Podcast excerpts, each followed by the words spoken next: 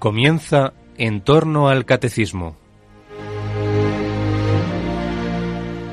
Para profundizar en el misterio de Cristo que el padre Luis Fernando de Prada está explicando en su programa sobre el catecismo de la Iglesia Católica, en este día en que celebramos la encarnación del Hijo de Dios, les ofrecemos la reposición de un programa de vida en Cristo que el propio padre Luis Fernando dedicó a la encarnación del amor misericordioso de Dios en Jesucristo.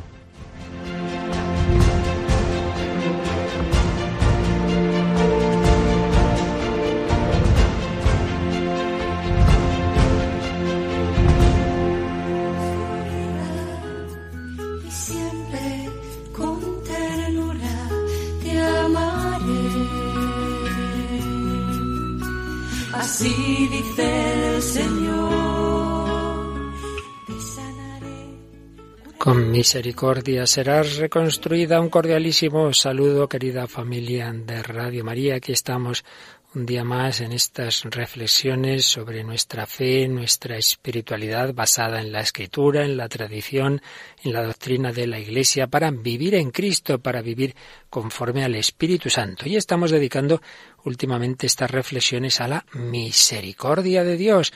Ese gran tema no es un tema, esa gran realidad ese rostro de nuestro Dios, ese atributo divino tantas veces manifestado en la Escritura. Dedicamos el primer día que tratamos a este tema a ver la bula del Papa Francisco, Misericordia Vultus, el rostro de la misericordia, esa visión de conjunto de esta realidad. El segundo día hablar de la misericordia de Dios en el Antiguo Testamento, a esos términos con los que se manifiesta esa misericordia, esos términos tan ricos de significado. Y hoy vamos a pasar a comenzar, porque no lo agotaremos hoy ni mucho menos, a hablar ya de la revelación plena de la misericordia de Dios en Jesucristo, pasando del Antiguo al Nuevo Testamento. Y es que llegada la plenitud de los tiempos, la misericordia divina se encarnó en Jesús esa ternura infinita de Dios que veíamos que tiene entrañas, entrañas de misericordia, regen, ese término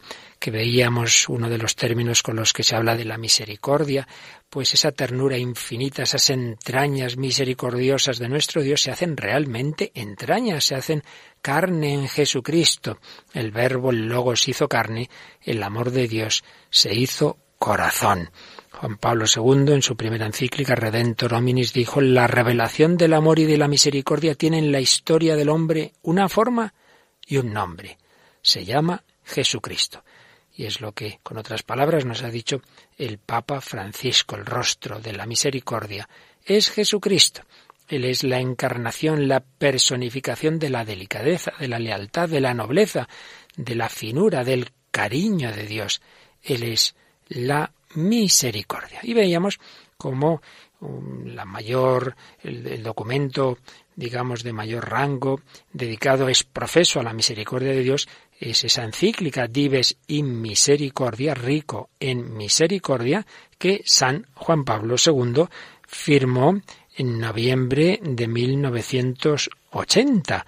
Veíamos el capítulo dedicado al Antiguo Testamento y vamos a fijarnos ahora un poco en ese capítulo segundo mensaje mesiánico, cuando Cristo comenzó a obrar y enseñar, donde comenzaba Juan Pablo II recordando aquella escena de cuando Jesús al inicio de su vida pública ya ha ido predicando en otros sitios y vuelve a su pueblo, vuelve a Nazaret, entra en la sinagoga, está allí el sábado y se levanta para leer hoy diríamos el libro, entonces eran esos rollos donde estaban los, los grandes escritos del Antiguo Testamento y abre el profeta Isaías en ese pasaje que dice el Espíritu del Señor está sobre mí, porque Él me ha ungido para evangelizar a los pobres, me ha enviado a predicar a los cautivos la libertad, a los ciegos, la vista, para poner en libertad a los oprimidos, para anunciar un año de gracia del Señor. Así nos lo cuenta San Lucas en su capítulo cuarto. Decía Juan Pablo II que estas frases son su primera declaración mesiánica a la que siguen los hechos y palabras conocidos a través del Evangelio. Mediante tales hechos y palabras, Cristo iba a hacer presente al Padre entre los hombres. Y señalaba el Santo Padre que es altamente significativo que estos hombres sean en primer lugar los pobres, los ciegos, los que sufren, y los pecadores. Y especialmente en relación con esto es Cristo se convierte en un signo legible de Dios que es amor. Se hace signo del Padre. En tal signo visible, en ese signo visible del amor de Dios, los hombres de nuestros tiempos también como entonces pueden ver al Padre. Jesús, no solo con sus palabras ni solo con sus hechos, sino con todo ello, iba a demostrar cómo en el mundo, en el mundo está presente el amor, el amor operante, el amor que se dirige al hombre, el amor que abraza todo lo que forma su humanidad, un amor que se hace notar particularmente en el contacto con el sufrimiento, la injusticia, la pobreza, en contacto con toda la condición humana, en contacto con esa fragilidad del hombre, física o moral. Cabalmente, decía Juan Pablo II, el modo y el ámbito en que se manifiesta el amor es llamado misericordia en el lenguaje bíblico. Cristo pues revela a Dios que es Padre, que es amor. Fijaos, una cosa muy importante. Podríamos decir que en la escritura hay propiamente solo dos definiciones de Dios. Bueno, hay muchas descripciones, hay mucho explicar cómo es Dios, pero así en un sentido estricto de definiciones hay dos que aparecen que aparecen en el Nuevo Testamento. Dios es espíritu y Dios es amor. Dios es amor. No es por tanto un tema marginal, es un tema central que caracteriza a Dios. Pues bien, ese amor de Dios se va a ir revelando en la historia, como vimos en el día pasado, pero particularmente se va a revelar en Jesucristo y va a revelarnos a Dios como rico en misericordia. Es un amor con las características de ese eh, amor que es la misericordia. Hacer presente al Padre en cuanto a amor y misericordia, dice esta encíclica de Juan Pablo II, es en la conciencia de Cristo mismo la prueba fundamental de su misión de Mesías, hacer presente al Padre en cuanto a amor y misericordia. Y en base a tal modo de manifestar la presencia de Dios, que es Padre, amor y misericordia, Jesús hace de la misma misericordia uno de los temas principales de su predicación. Entonces nos va a recordar las parábolas, las parábolas del hijo pródigo, del buen samaritano, y en contraste la parábola del siervo inicuo, que no perdona una pequeña deuda cuando él le han perdonado una gran deuda. Son muchas las enseñanzas de Jesucristo que manifiestan ese amor misericordia también bajo otros aspectos, como por ejemplo el buen pastor, que busca la oveja extraviada, la mujer que barre la casa buscando la dragma perdida. En definitiva, eh, se dice que San Lucas es el Evangelio de la misericordia, pero lo que de una forma eh, se expresa en este Evangelio aparece de otras muchas formas en toda, en todo, en todos los evangelios y en todos los relatos de las enseñanzas y de la vida de Jesús. Pero, además, decía Juan Pablo II, Jesucristo al revelar el amor misericordia de Dios, es curioso que dice el amor guion misericordia, ese amor que tiene esos rasgos de la misericordia que un poquito explicábamos en una reflexión anterior, pues es lo que Cristo revela, revela el amor misericordia de Dios. Pero al hacerlo, exigía al mismo tiempo a los hombres que a su vez se dejasen guiar en su vida por el amor y la misericordia. Hombre, recibimos de Dios gratuitamente el amor, la misericordia, el perdón, el cariño, y luego tú no se lo das a los otros, lo de esa parábola del siervo inicuo. Esta exigencia forma parte del núcleo mismo del mensaje mesiánico, constituye la esencia del etos evangélico. Si hay algo central en la moral evangélica, en ese etos, en esa ética evangélica, es esto, es practicar el amor y la misericordia que hemos recibido de Dios nuestro Señor a través de Jesucristo, que nos revela el amor del Padre rico en misericordia. De este modo, termina este número 3 de Dives en misericordia, el mensaje mesiánico acerca de la misericordia conserva una particular dimensión divino-humana. Cristo, al convertirse en la encarnación del amor que se manifiesta con peculiar fuerza respecto a los que sufren, a los infelices y a los pecadores, hace presente y revela de este modo más plenamente al Padre que es rico en misericordia. Y asimismo, al convertirse para los hombres en modelo del amor misericordioso hacia los demás, Cristo proclama con las obras, más que con las palabras, la apelación a la misericordia, que es una de las componentes esenciales del etos evangélico. Cristo nos revela ese amor nos revela con su vida, con sus enseñanzas, el amor de Dios, pero claro, también nos enseña y practica el primero a vivir esa misericordia unos con los otros. Amor de Dios revelado en Jesucristo. Un amor de Dios del que recordaréis fue, eh, que fue tratado en la primera encíclica del sucesor de Juan Pablo II, de Benedicto XVI, en la primera encíclica del Papa alemán, del Papa Ratzinger, sucesor del Papa polaco, fue Deus Caritas es, Dios es amor. Dios es amor.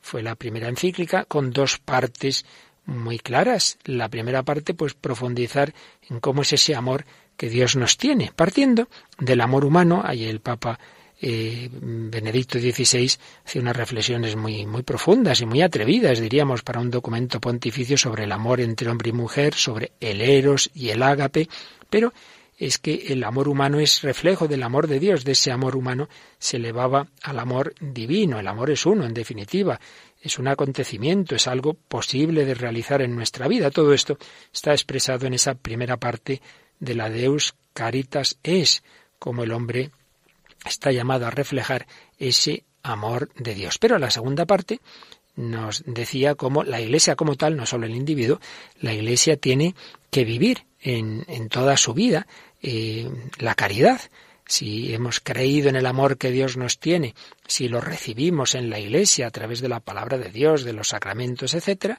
si el Espíritu Santo lo infunde en nuestros corazones, pues tenemos que, que vivirlo y que hacerlo presente, y no solo a nivel individual, sino también a nivel comunitario. Por eso la importancia en, en la Iglesia de Cáritas, la importancia de todas esas obras comunitarias que hacen presente y reflejan a los hombres de nuestro tiempo ese amor que hemos recibido de, Dios nuestro Señor.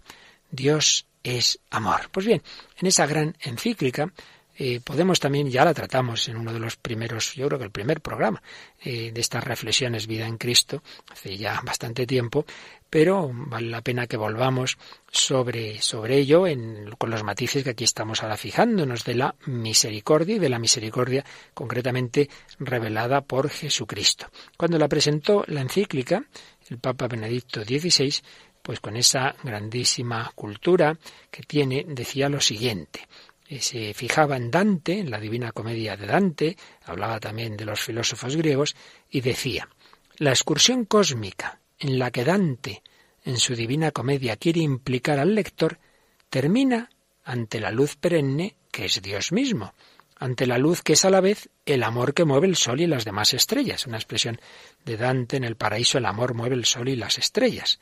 Luz y amor son una sola cosa son la fuerza creadora primordial que mueve el universo.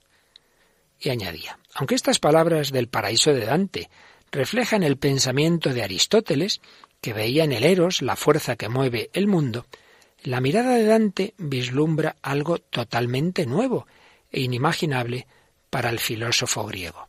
No sólo que la luz eterna se presenta en tres círculos a los que él se dirige, ese Dios que más o menos pues intuía Aristóteles como primer motor, como primer principio, ya en la revelación cristiana sabemos que es un Dios familia, un Dios tripersonal, tres círculos que manifiesta eh, Dante en la Divina Comedia, es la Trinidad, pero no solo eso, sino que añadía Benedicto XVI, más conmovedor aún que esta revelación de Dios como círculo trinitario de conocimiento y amor, es la percepción de un rostro humano, el rostro de Jesucristo, que se, le, presenta a Dante en el círculo central de la luz. Dios, luz infinita, cuyo misterio inconmensurable el filósofo griego había intuido, este Dios tiene un rostro humano y podemos añadir un corazón humano. Esta visión de Dante muestra, por una parte, la continuidad entre la fe cristiana en Dios y la búsqueda realizada por la razón y por el mundo de las religiones.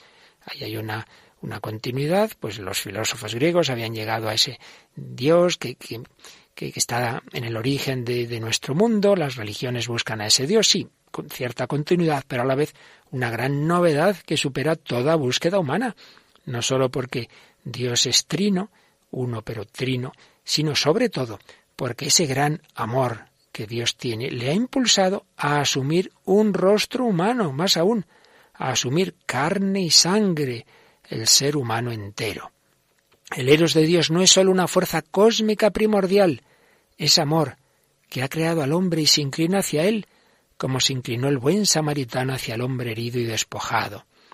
La palabra amor hoy está tan devaluada, decía Benedicto XVI, pero no podemos abandonarla, tenemos que retomarla, tenemos que purificarla para que pueda iluminar nuestra vida y guiarla. Y esto es lo que hacía en esa su primera encíclica, Dios es amor, un amor que se ha manifestado en ese rostro humano, en ese corazón humano de Jesucristo. Así presentaba él su encíclica que recordaremos todos ese primer párrafo que se ha citado muchas veces. Papa Francisco lo ha citado también con frecuencia, como empezaba Dios Caritas es, diciendo, hemos creído en el amor de Dios. Así puede expresar el cristiano la opción fundamental de su vida. No se comienza a ser cristiano por una decisión ética o una gran idea, sino por el encuentro con un acontecimiento, con una persona que da un nuevo horizonte a la vida y con ello una orientación decisiva. Así pues, ese amor misericordioso de Dios del que hablábamos el día pasado, que se fue revelando en el Antiguo Testamento, ahora se ha hecho carne, se ha hecho esa persona, se ha hecho ese hombre Cristo Jesús, que en todos los rasgos de su vida, de su enseñanza, en todos sus gestos y por supuesto en la culminación de su vida, como ya veremos otro día, en el misterio pascual, en su pasión, muerte y resurrección, nos ha manifestado el amor. ¿Qué es el amor? El amor ha nacido en ese rostro humano, en ese corazón humano, el amor ha nacido en un pesebre, el amor se ha formado en ese seno de María, vamos a quedarnos contemplando, agradeciendo esa encarnación del amor de Dios, del amor hecho carne en Jesucristo.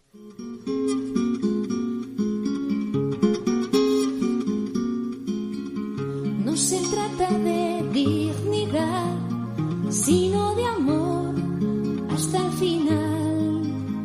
La verdadera libertad es el amor que siempre da, porque amor no es decir te quiero sino en silencio llevar la cruz.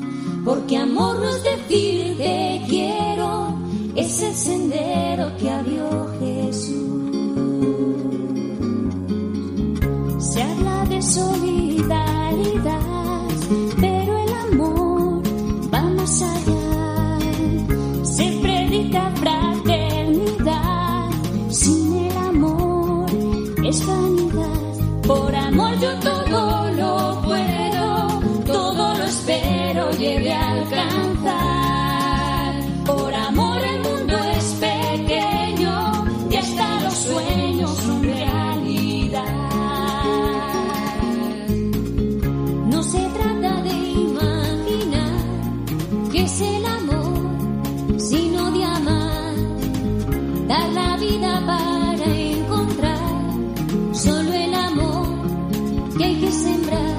El amor es como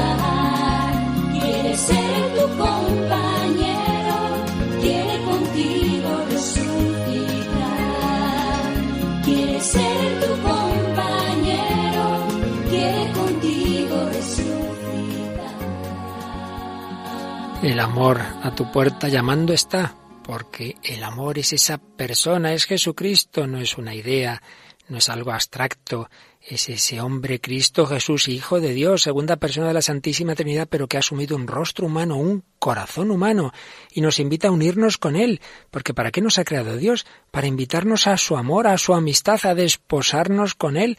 El amor humano, el amor entre hombre y mujer es un reflejo pequeño del desposorio al que Dios invita a la humanidad para toda la eternidad. Un matrimonio que está llamado a ser indisoluble, el Hijo de Dios se ha hecho hombre para siempre, no se va a divorciar nunca ya de esa humanidad que ha asumido. Pues bien, nos invita también a un desposorio con Él. Esa alianza que empieza en el bautismo está llamada a consumarse en la eternidad. Por eso, decía el Papa Benito XVI en esta encíclica que hoy estamos retomando en esta clave de aprender de ella, recoger de ella grandes enseñanzas para comprender mejor esa misericordia de Dios, decía que el sueño de Dios con nosotros, el objetivo al que nos llama, es esa unión con Él. De esta manera que explicaba el número 10 de Deus Caritas es una unificación del hombre con Dios, sueño originario del hombre, no es un fundirse juntos, no es un hundirse en el océano anónimo de lo divino. Este es el enfoque de ciertas místicas, panteístas y orientalistas. No, no, no, no. Eh, la manera de unión con Dios a la que Él nos llama es una unidad que crea amor en la que ambos, Dios y el hombre, siguen siendo ellos mismos. Cada uno sigue siendo cada uno. No, no es fundirme, no es fusionarme como el café, la leche y el azúcar, luego ya están todos mezclados, no hay que los separen. No, no, no. No es que yo me hunda en ese océano anónimo de lo divino, entro ahí en el nirvana y, y pierdo mi individualidad. No, yo sigo siendo yo. Teresa de Jesús seguirá siendo Teresa de Jesús en el cielo, distinta de Teresita de Jesús, de la Madre Teresa, de Ignacio y de Javier. Cada uno es cada uno, siguen siendo ellos mismos. Y sin embargo, decía Benedicto XVI, se convierten en una sola cosa, pero no por perder su personalidad, sino por la unión que genera el amor, esa realidad misteriosa que de dos hace uno en el afecto. Y citaba una frase muy bella de San Pablo en 1 Corintios 6, 17, el que se une al Señor se hace un espíritu con él, se une de tal manera que se hace un espíritu con él, pero repetimos, sin perder la individualidad. Llamados a unirnos con Dios, llamados a unirnos con Él sin perder nuestra propia personalidad y libertad y ¿Cómo puede uno unirse con Dios por amor? ¿Cómo podemos enamorarnos de Dios que es espíritu? Bueno, pues precisamente por lo que estamos viendo hoy, porque Dios ha hecho carne para entrarnos misteriosamente también por nuestros sentidos. Tenemos unos sentidos a los que entra ese niño Jesús, ese hombre Jesús, ese crucificado, ese Cristo que viendo lo que ha hecho por mí como hombre, entonces ya es mucho más fácil que yo me enamore de Dios. Por eso decía número 12 de Deus Caritas es la verdadera originalidad del Nuevo Testamento no consiste en nuevas ideas, sino en la figura misma de Cristo, que da carne y sangre a los conceptos, un realismo inaudito. Tampoco en el Antiguo Testamento añadía la novedad bíblica consiste simplemente en nociones abstractas, sino en la actuación imprevisible y en cierto sentido inaudita de Dios. Pero es que ahora en el Nuevo Testamento este actuar de Dios adquiere su forma dramática, puesto que en Jesucristo el propio Dios va tras la oveja perdida, la humanidad doliente y extraviada.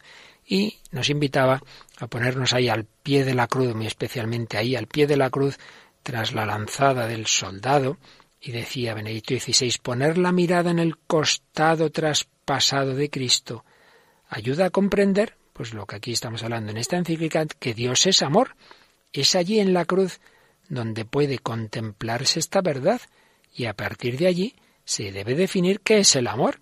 Y desde esa mirada, esa mirada al corazón abierto de Cristo, el cristiano encuentra la orientación de su vivir y de su amar. Qué maravilla esa revelación del amor de Dios en la encarnación de Jesucristo, ese eh, llegarnos ese amor de Dios de esa forma humana que todos necesitamos y con ese signo tan extendido para mostrar el amor humano, el corazón. Dios tiene corazón. Dios nos ama con corazón humano y con un corazón herido. No es una flechita romántica, no, no, es una auténtica lanzada que ha abierto el corazón de Cristo del que ha salido hasta la última gota de sangre y agua por amor a nosotros. Misericordia revelada en Jesucristo, misericordia encarnada en ese Jesús que nos ha amado hasta el extremo, una misericordia que movió toda su vida, una misericordia por la que dijo, no necesitan médico los sanos sino los enfermos, y les dice a los que se quejaban de que estaba con los pecadores, id y aprender qué significa aquello de misericordia quiero, y no sacrificio, o seas seis seis, porque no he venido a llamar a los justos, sino a los pecadores. Pues claro, los que estamos mal, los enfermos somos los que necesitamos médico, los pecadores necesitamos de Cristo. Esa es la misericordia. Al hacerse hombre, Dios manifestaba, cumplía lo que había dicho a través de los profetas, que Él no quiere la muerte del pecador, sino que se convierta y que viva. Y así nos van a mostrar los evangelios a Jesús, buscando incansablemente a los más necesitados, a los pecadores, enfermos, pequeños, pobres y débiles. Se va a hacer en contradizo con esa mujer que llevaban y se sabe ya la de maridos, cinco o seis, la samaritana, para saciar su sed de agua viva. Se autoinvita a la casa de Zaqueo, porque el Hijo del Hombre ha venido a buscar y salvar lo que estaba perdido. También este es hijo de Abraham. Zaqueo que pensaba yo no soy digno, vamos, ni, ni, ni de ver a Jesús de cerca, por lo menos voy a subirme al árbol a verle, aunque sea desde aquí arriba, y se lleva la gran sorpresa. Jesús se para, Jesús le mira, le llama por su nombre, Zaqueo, baja pronto, porque hoy tengo que alojarme en tu casa. Pero bueno, pero si se ha ido a casa del más malo de todo el pueblo, pues por eso, porque ha venido a por los más necesitados, a por los pecadores, y eso le cambió el corazón a Zaqueo de tal manera que al acabar esa comida, Jesús en su casa, con su familia, Zaqueo dice, Señor, Señor, Daré la mitad de mis bienes a los pobres, y si alguno le he defraudado, le devolveré cuatro veces más la justicia, devolverlo defraudado, y por encima de la justicia, cuatro veces más, y además la mitad de mis bienes a los pobres. Imaginemos, que sea, un millonario que tiene, pues yo que sé, 100 millones de euros, pues dala, 50 millones a, los más necesitados. Así, ¿Cómo le ha cambiado el corazón a Zaqueo? Porque ha recibido la misericordia de Dios, porque Jesucristo ha entrado en su casa y dice, si a mí me aman de esta manera, yo tengo también que amar gratuitamente. Jesús así actuaba con todos, con todos los pecadores, con la samaritana, con Zaqueo y por supuesto en la hora de la muerte con el buen ladrón. Hoy estarás conmigo en el paraíso, con los de cerca y con los de lejos, los de cerca por sus propios discípulos tras las negaciones de Pedro nos dice San Lucas, Lucas 22, 61, que en un momento dado Jesús pasaría por el patio de la casa del sumo sacerdote y le miró, miró a Pedro. ¿Qué habría en aquella mirada? El apóstol rompe a llorar, pero no con desesperación como Judas, sino con lágrimas de arrepentimiento y de amor. Ese Jesús que transformó el corazón de la samaritana, de aquella mujer pecadora que nos cuenta San Lucas en el capítulo 7, también quiere transformar nuestro corazón. Recordad esa escena, Lucas 7:36 y siguientes, está Jesús en casa de un fariseo invitado a cenar fariseo que no le ha recibido con especiales. Le ha invitado, pero ha sido frío con él, no le ha lavado los pies, no le ha dado el beso de, de recibimiento. Y sin embargo, entra una mujer pecadora pública, se pone a los pies de Jesús, empieza a lavárselos con sus propias lágrimas, a enjugárselos con sus cabellos, y el fariseo empieza ya a juzgar interiormente. Pero bueno, si este fuera profeta, sabría quién es esa mujer, qué clase de mujer es. Y Jesús le dice a aquella parábola, uno le perdonaron 50, a otro 500, ¿quién amará más? Pues supongo que aquel al quien le han perdonado más. Pues mira, esta mujer me quiere mucho porque se le ha perdonado mucho. en cambio, el que se cree muy bueno y que se cree que no se le ha perdonado nada, ama menos, que era como decir tú has sido conmigo frío y antipático, porque te crees que no me debes nada, te crees que no te he perdonado nada, y esta mujer, en cambio, que se ha sentido perdonada por mí, quiere amarme, quiere mostrar su agradecimiento y por eso está aquí con estos signos de cariño. Lágrimas sinceras y humildes de esa mujer. A los pies de Jesús, sí, sí, había sido una pecadora pública y va a ser una santa, como la Magdalena, que no sabemos qué brilla habría llevado, pero dice el Evangelio que había estado poseída por siete demonios, bueno, pues va a ser una gran seguidora de Cristo. Ante la menor muestra de, arrepentimiento, Jesús está deseando perdonarnos. Yo te aseguro que hoy estarás conmigo en el paraíso. Y esto que Jesús hizo en su vida, pues anticipemos lo que ya hablaremos en otros días, pero digámoslo ya, lo hace ahora, a través de la Iglesia, lo hace a través del sacramento de la penitencia, los misioneros de la misericordia, pues todo sacerdote lo somos, todo sacerdote tenemos ese regalo increíble. Recuerdo haber oído el testimonio de un hombre que había estado treinta y tantos años apartado de la iglesia, en fin, una vida muy desordenada, diversos matrimonios rotos, mala educación de sus hijos, en fin, un desastre.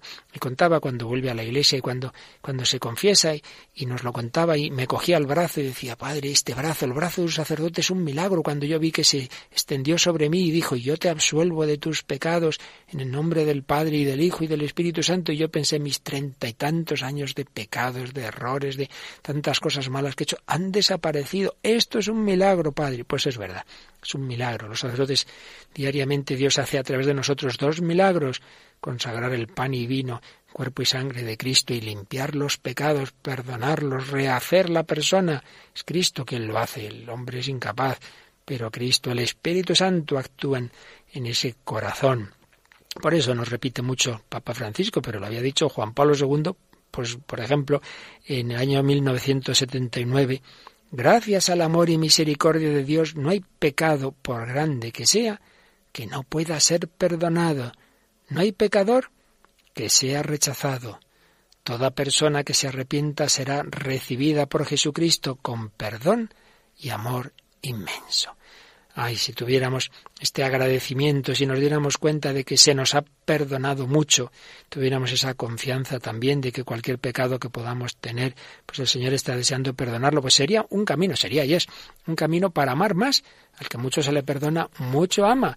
Somos, ya digo, muchas veces fríos por esa falta de conciencia de lo que le debemos a Jesucristo. Se nos puede aplicar a nosotros esas frases preciosas de, del profeta Oseas, estás frío, pero te, te voy a llevar al desierto para que volver a conquistar tu corazón. Vamos a pedir al Señor que sea así en nosotros, que nos reconquiste, que reconquiste nuestro corazón, que nos demos cuenta de lo que le debemos, que seamos agradecidos a nuestro buen pastor, a nuestro Salvador.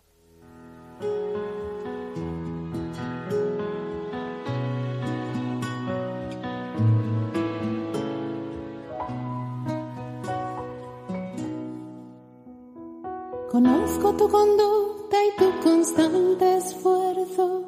Has sufrido por mi causa sin sucumbir al cansancio, pero tengo contra ti que has dejado enfriar tu primer amor. Por eso yo la voy a seducir, la llevaré al desierto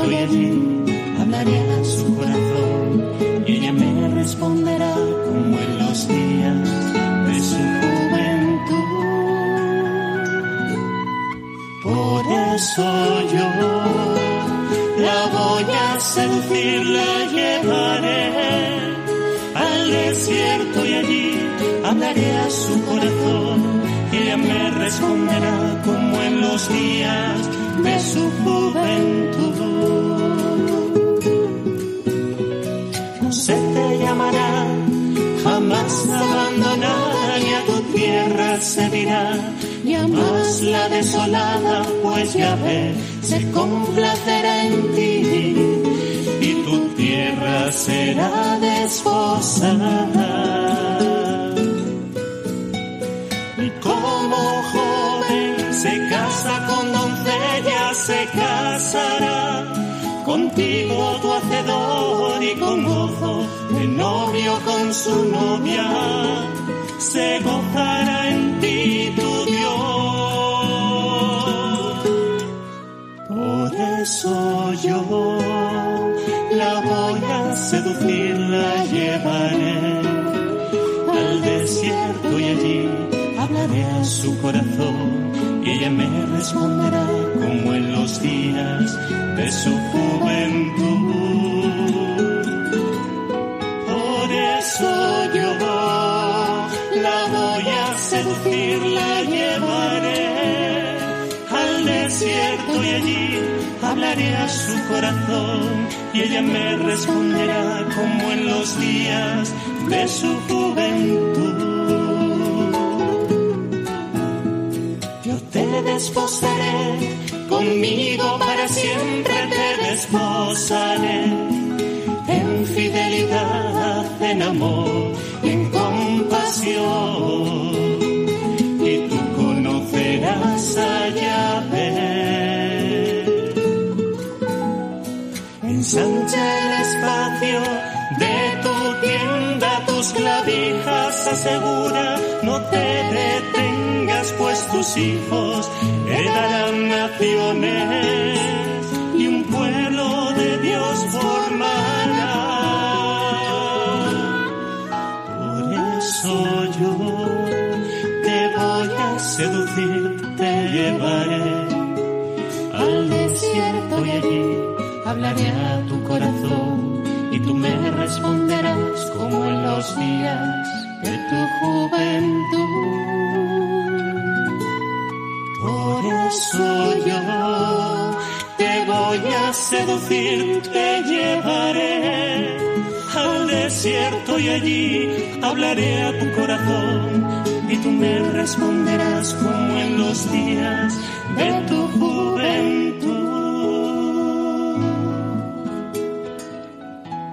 El Señor nos quiere seducir, nos quiere conquistar, quiere enamorarnos y para ello se ha hecho hombre, para ello quiere mostrarnos el amor de esa manera humana, de esa manera extrema, encarnación del amor de Dios.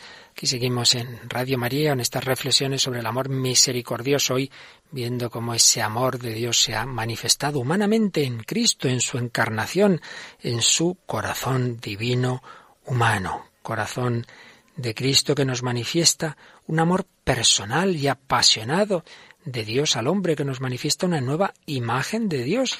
Decía Benedicto XVI en Deus Caritas es que esa potencia divina a la cual Aristóteles trató de llegar a través de la reflexión es ciertamente objeto de deseo y de amor por parte de todo ser, decía el filósofo griego, que como realidad amada esta divinidad mueve el mundo, en tanto en cuanto los, los hombres buscan, buscan al origen de todo, al que mueve todo, en ese sentido, decía él, mueve el mundo, pero en sí misma pensaba eh, Aristóteles esa realidad, ese primer motor, ese Dios no necesita nada, no ama, simplemente es una realidad amada, pero él no ama, se ama, pues uno ama si necesita de alguien, él pensaba que Dios no amaba.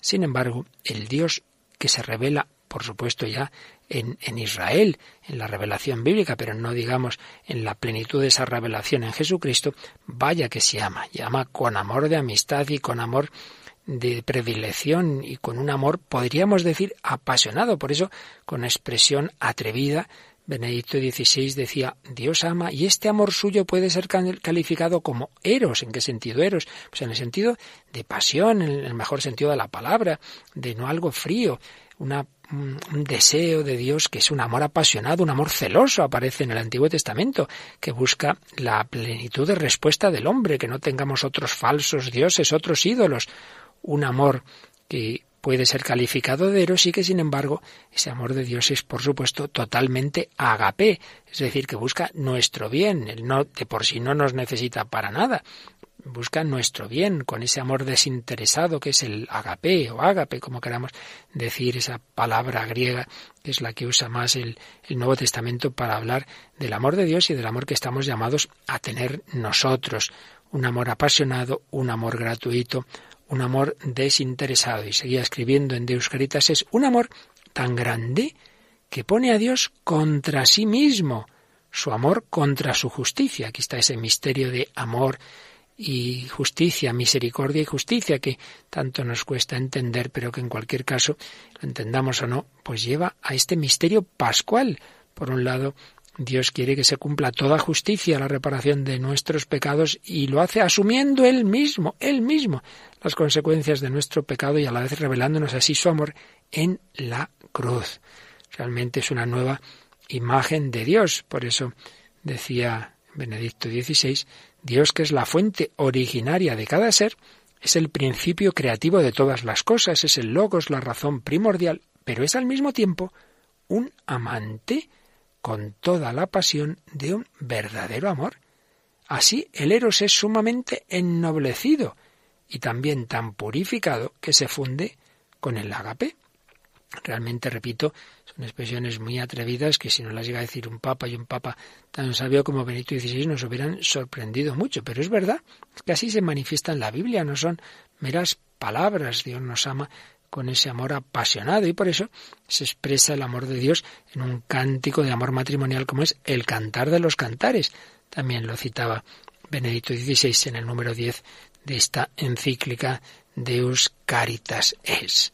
Amor de Dios, amor apasionado, encarnación de ese amor de Dios en Jesucristo, en esa eh, encarnación del amor en su forma más radical y que se prolonga, la encarnación, no lo olvidemos, se prolonga en la Iglesia, se prolonga muy especialmente en la Eucaristía. Bien, Jesús toda su vida manifiesta humanamente ese amor, manifiesta en su corazón esa dimensión de su amor misericordioso. Y por eso podríamos relacionar lo que vimos el día pasado de cuando Dios se manifiesta a Moisés Moisés quiere saber cómo es Dios y, y, que le muestre su rostro y Dios le dice, ya ve, ya ve, Dios clemente y misericordioso. Pues bien, también el Dios hecho carne va a revelarnos su intimidad y nos va a decir, venid a mí, los que estáis fatigados y agobiados, y yo os aliviaré, y aprended de mí que soy manso y humilde de corazón. Como se revela la intimidad de Dios en Cristo, pues mostrándonos ese corazón manso y humilde. Este pasaje precioso está en Mateo 11, 28 y siguientes. Jesús nos revela esa intimidad, nos revela ese corazón, ese corazón manso y humilde, el corazón del buen pastor, capítulo 10 de San Juan, lo podemos releer, que viene a buscar la oveja perdida, Mateo 18, una imagen delicada que refleja esa persona y esa obra de Jesucristo. Una buena tradición, los primeros tiempos del cristianismo, de algunos de los primeros eh, padres, santos padres que llamamos, una tradición que en cualquier caso pues nos mostraba la imagen que tenían los cristianos de la delicadeza, de la misericordia de Dios transparentada en Cristo. Se contaba estaba Jesús y sus apóstoles durmiendo como tantas veces ahí al raso en, la calle y que alguno vio cómo se levantaba Jesús a medianoche y pasaba junto a cada uno para fijarse si alguno se había desarropado y los tapaba. Jesús con esos detalles de amor y el detalle que ya no es tradición, sino que está en el propio Evangelio, es ese desayuno que Jesús resucitado va a preparar a sus apóstoles cuando aquella pesca milagrosa que nos cuenta el capítulo 21 de San Juan, cuando siete discípulos han intentado pescar, no han conseguido nada en toda la, en toda la noche. Y bueno, pues por la mañana aparece ahí un personaje que es Jesucristo eh, y que les dice echar la red a la derecha, etcétera. Bueno, y cuando llegan ya a tierra, pues resulta que les ha preparado ahí, hay un, un fuego, hay unas brasas encendidas, hay pan, hay unos peces, les ha preparado el desayuno. Ha dicho Jesús, ha pensado, estos llevan toda la noche a los pobres ahí sin conseguir nada, cansados. Pues ala, aquí les preparo el desayuno. Qué detalles tan bonitos. Los evangelios nos describen un corazón tierno, afectivo, sensible, sencillo. Recordad cómo ante las muchedumbres que habían estado oyéndole mucho tiempo, se habían hasta olvidado de comer. Y están como ovejas sin pastor y dicen los apóstoles, bueno, despídeles, que se vayan a comer, que aquí hay mucha gente, ¿qué vamos a hacer con ellos? Y Jesús se conmovió por ellos. Están como ovejas sin pastor. Dadles vosotros de comer. Y lo que hace es multiplicar los panes y los peces. Jesús se compadecía. No digamos cómo se va a compadecer ante el dolor de la viuda de Naín. Qué impresionante esa escena que nos cuenta el capítulo 7 de San Lucas. Va Jesús con sus discípulos y sale de Naín pues un entierro, una viuda que tenía un hijo único que ha muerto, viuda, y muere su hijo único, realmente una auténtica tragedia. Se encuentra ese entierro que sale de Naín, esa procesión de la muerte, con la procesión de la vida, que es Jesús y sus discípulos. Se encuentran uno frente al otro.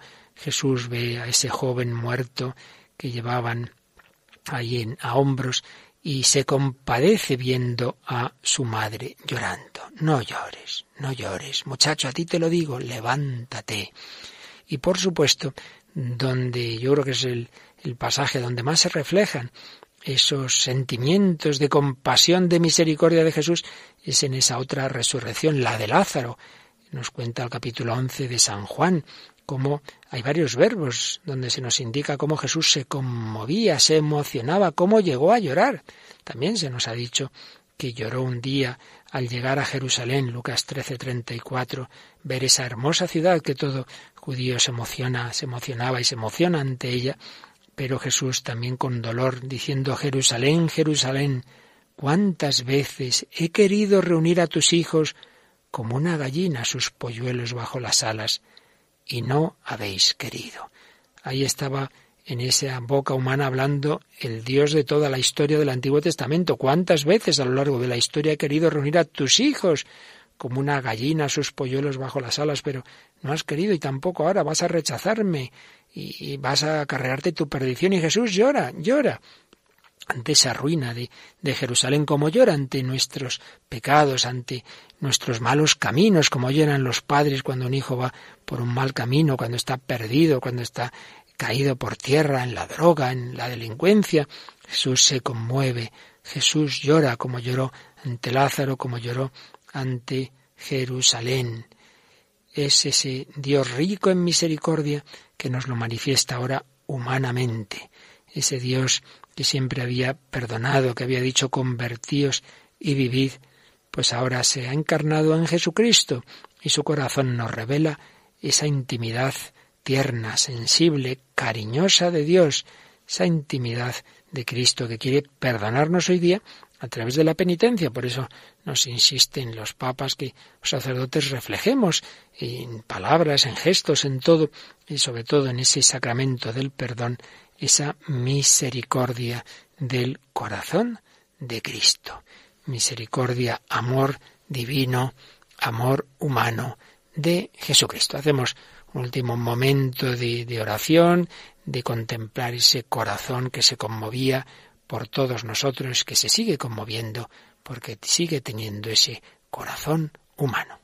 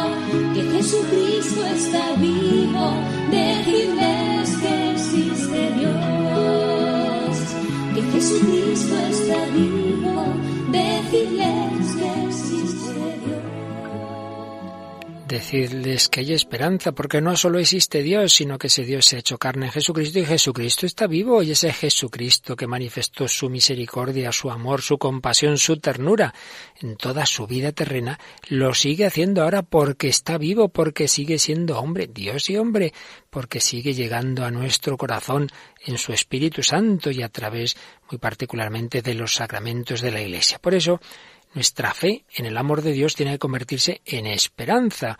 Hoy hemos recordado eh, un capítulo de la encíclica Dives en Misericordia de San Juan Pablo II, rico en misericordia. Hemos recordado la primera encíclica de Benedicto XVI, Deus Caritases, y terminamos recordando la encíclica que dedicó a la esperanza, Espe Salvi. Eh, esa fe en el amor de Dios nos lleva a la esperanza, a la confianza. Y decía en esa encíclica Espesalvi, no son los elementos del cosmos, las leyes de la materia, lo que en definitiva gobierna el mundo y el hombre, sino que es un Dios personal quien gobierna las estrellas, el universo. La última instancia no son las leyes de la materia y de la evolución, sino la razón, la voluntad, el amor, una persona. Y si conocemos a esta persona y ella a nosotros, entonces el inexorable poder de los elementos materiales ya no es la última instancia. Ya no somos esclavos del universo y de sus leyes, ahora somos libres. El cielo no está vacío. La vida no es el simple producto de las leyes y de la casualidad de la materia, sino que en todo y al mismo tiempo, por encima de todo, hay una voluntad personal, hay un espíritu que en Jesús se ha revelado como amor. Hay un espíritu que en Jesús se ha revelado como amor, se ha revelado en esa humanidad de Jesucristo.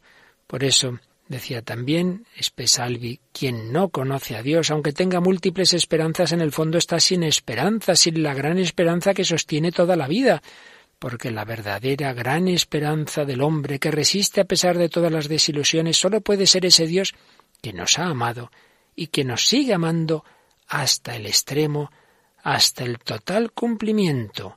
Quien ha sido tocado por el amor empieza a intuir lo que es verdaderamente la vida. Uno vive, uno tiene una vida feliz cuando ha sido redimido por el amor y ese amor de Dios se ha hecho carne, se ha hecho cercanía en el corazón de Cristo y lo hizo encarnándose a través de María.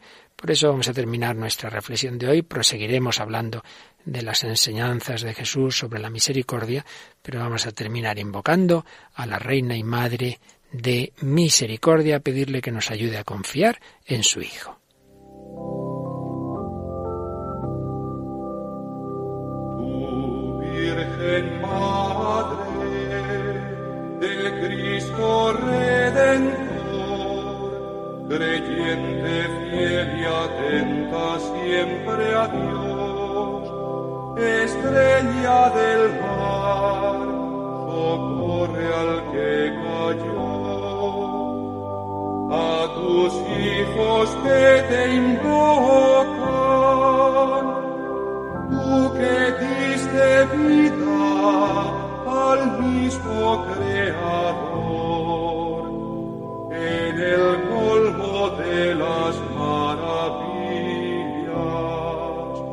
siempre virgen, oye al pueblo, que te reza con amor y danos tu bondad, María,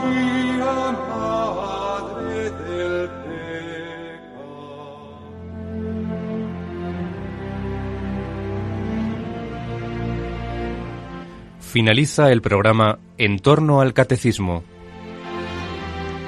Para profundizar en el misterio de Cristo que el padre Luis Fernando de Prada está explicando en su programa sobre el Catecismo de la Iglesia Católica, en este día en que celebramos la encarnación del Hijo de Dios, les hemos ofrecido la reposición de un programa de vida en Cristo que el propio padre Luis Fernando dedicó a la encarnación del amor misericordioso de Dios en Jesucristo. Pueden pedir este programa o el segundo CD especial sobre la misericordia en el cual se incluye este programa y otros contenidos a través de la página web www.radiomaria.es o el teléfono de atención al oyente 902 500 518.